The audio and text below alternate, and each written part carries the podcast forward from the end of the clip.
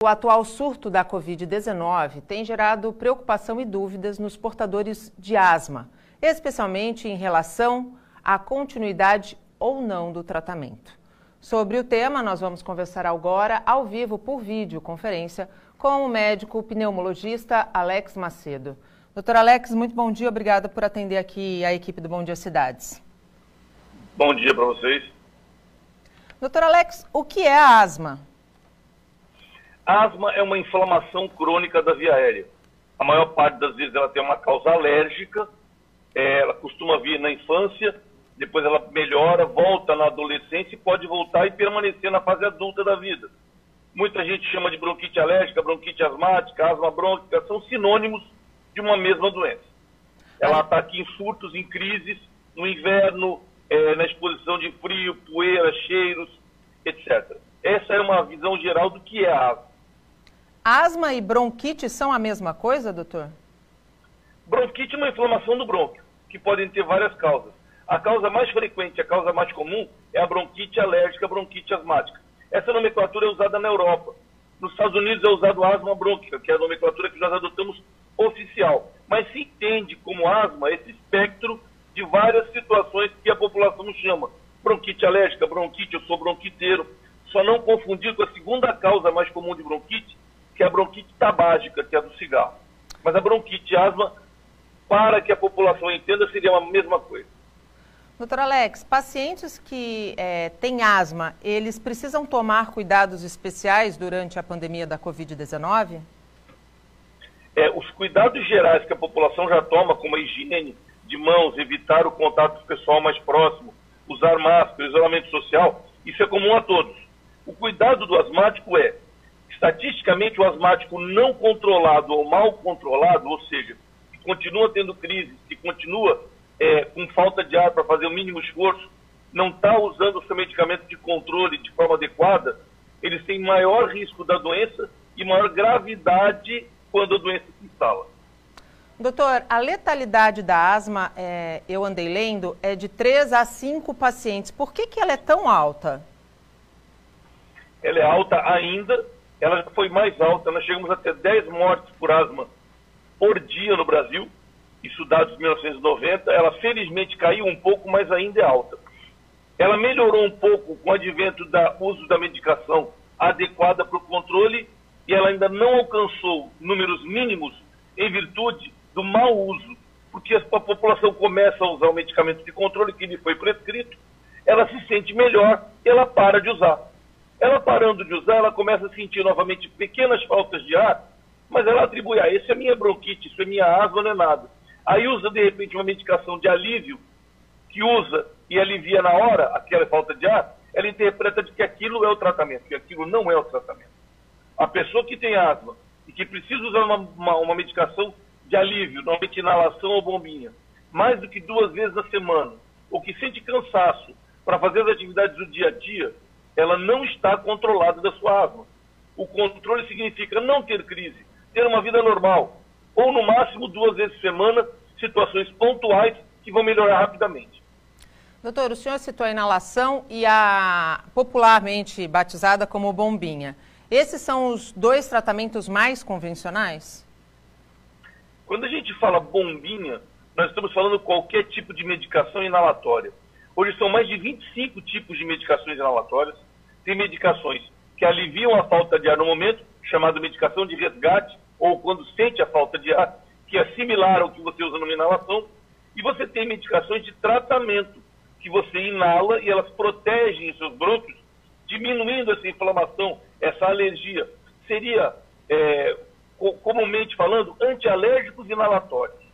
Tem também para colocar na inalação e tem medicações que já vêm prontas, tem dispositivos para que você possa inalar diariamente, independente se você está tendo crise ou falta de ar ele é de uso contínuo, alguns advogam por um período mínimo de seis meses a um ano, outros para o resto da vida. Tudo depende de como é a manifestação da sua asma, qual é a frequência, qual é a gravidade que a sua asma tem. Doutor, é, nesse momento de pandemia, onde é, o pedido é para que as pessoas, especialmente os grupos de risco, como os asmáticos, fiquem em casa. É importante esclarecer que os tratamentos não devem ser interrompidos, né, doutor? Isso é de suma importância.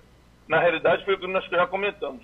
O doente maltratado ou não tratado, ele encerra, ele, ele incorre num risco muito maior da doença e da gravidade da apresentação da doença. Então, além dos cuidados que todo mundo tem, cuidado do doente crônico de manter o uso da sua medicação. Na asma vale esse ditado. Ele deve usar a medicação de controle. Ah, não consigo entrar em contato com o meu, meu médico. Eu deveria aumentar, deveria diminuir nesse momento. O que eu faço? Pelo menos não pare. Continue com a sua medicação neste momento. Doutor, é, a campanha da gripe ela foi prorrogada até o próximo dia 30. E nós temos alguns grupos que estão muito abaixo da meta de vacinação. Quem tem asma é importante tomar a vacina? Sim, é importante. Da mesma maneira que nós temos o medo agora da infecção do asmático pelo coronavírus, pelo Covid-19, nós já vimos notando nos últimos anos que a infecção pelo H1N1 ou por qualquer outro tipo de gripe, influenza A, influenza B, aumenta também o risco de uma crise mais grave nesse paciente. Então, todos os pacientes asmáticos devem ser vacinados contra a gripe. Doutor, muitíssimo obrigado pela tua disponibilidade em nos atender. Ótima semana. Para vocês também. Falando de economia, um programa de renegociação da Serasa permite que pessoas que tenham dívidas até mil reais façam a quitação do débito, débito perdão, por apenas cem reais. O plano foca nos consumidores que adquiriram dívidas desde o início da pandemia da Covid-19. Para falar sobre este assunto e sobre a quitação de outros débitos, a gente conversa ao vivo por videoconferência com o coordenador do Procon Santos, Rafael Quaresma. Rafael, bom dia, obrigada por atender aqui a equipe do Bom Dia Cidades. Bom dia, Nathalie. Eu que agradeço o convite, é sempre uma alegria participar. Rafael, essa campanha do Serasa Limpa Nome é uma boa oportunidade para o consumidor? Sem dúvida, é uma boa oportunidade. Tradicionalmente, essa campanha uh, vem acontecendo ao longo dos anos, agora com um apelo uh, especial, com um ponto específico, que é justamente uh, esse endividamento dos consumidores no período relacionado à pandemia. Outras situações, além da questão do débito em si, já vêm sendo adotadas em prol dos fornecedores. Veja só a impossibilidade de suspensão de serviços essenciais em razão de inadimplemento, a suspensão de financiamentos e outros uh, créditos, justamente para minimizar o impacto que a pandemia tem causado aos consumidores. A Serasa aposta no recebimento do auxílio emergencial por milhares, milhões de brasileiros. É, quem vai receber esse auxílio emergencial? É uma boa ideia investir esse recurso no pagamento de dívida?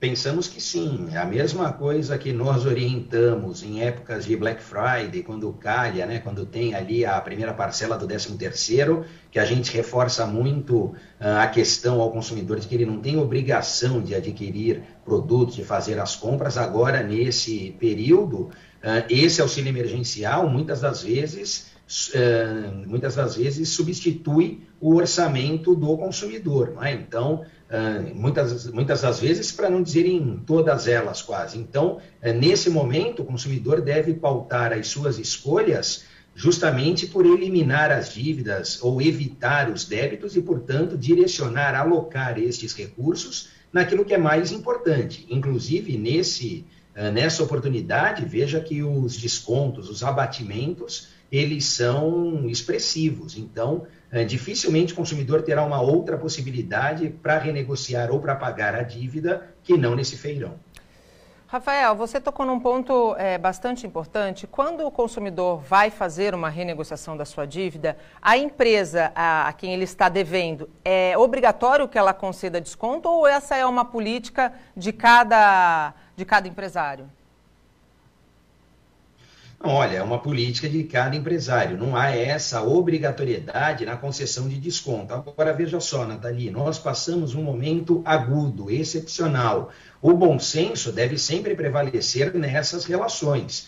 Uh, se, por um lado, não há essa obrigatoriedade de se conceder o desconto, por outro, o empresário, fornecedor, de um modo geral, sabe que a situação está bem difícil. Então, ah, se já é difícil honrar estes compromissos, mais difícil ainda será mantê-los ou pagar integralmente o valor do débito. Às vezes, é melhor também para o comerciante receber um pouco menos mas receber já, do que insistir numa cobrança cheia e levar isso meses adiante, anos até, e muitas das vezes não recebendo esse valor. Né? Então, né, é importante que haja esse bom senso. Nós, rapidamente aqui, mas fomos demandados na semana passada por consumidores que receberam de lojas de departamento a cobrança represada nesse período. Os consumidores estavam impedidos de pagar porque a loja estava fechada ou ainda que aberta para receber os títulos. Eles lá não podiam comparecer por conta da quarentena e agora foram surpreendidos com a cobrança das mensalidades acumuladas nesse período. Três mensalidades em um mês. Pode cobrar as três mensalidades? Sem dúvida que pode. Mas é interessante que prevaleça o bom senso e o fornecedor flexibilize essa cobrança, porque é difícil ao consumidor agora honrar três parcelas em um único mês. Então, esse bom senso prevalecendo permite uh, que ambas as partes aqui saiam exitosas dessa negociação. É, no caso de uma, de uma empresa que não tenha canal, por exemplo, pela internet, para o pagamento de uma parcela de, algo, de algum produto comprado, agora o comércio está reabrindo as portas. Essa cobrança, ela pode vir é, com juros ou não, se a empresa não dá oportunidade ao consumidor de uma outra forma de pagamento?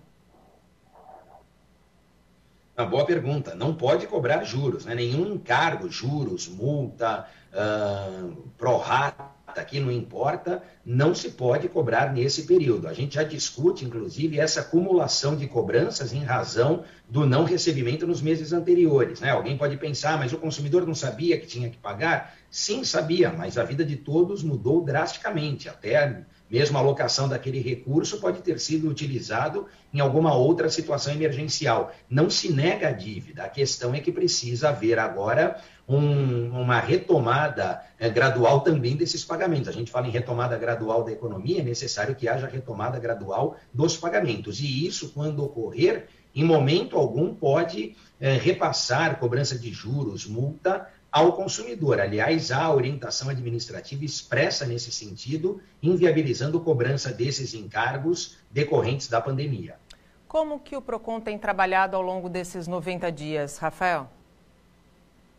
Olha, nós só não temos conseguido resolver as audiências, Nathalie. Infelizmente, as audiências desde o final de março, meados de março, na verdade, elas foram suspensas e, por coincidência, retomam hoje. Né? Com a reabertura do Resolve Aqui, do Centro Público de Emprego, nós retomamos a realização das audiências com o protocolo das autoridades sanitárias, enfim, distanciamento, álcool, máscara, mas nós temos quase que 270 audiências represadas, que é o volume acumulado ao longo desses quase três meses. O que nós temos feito?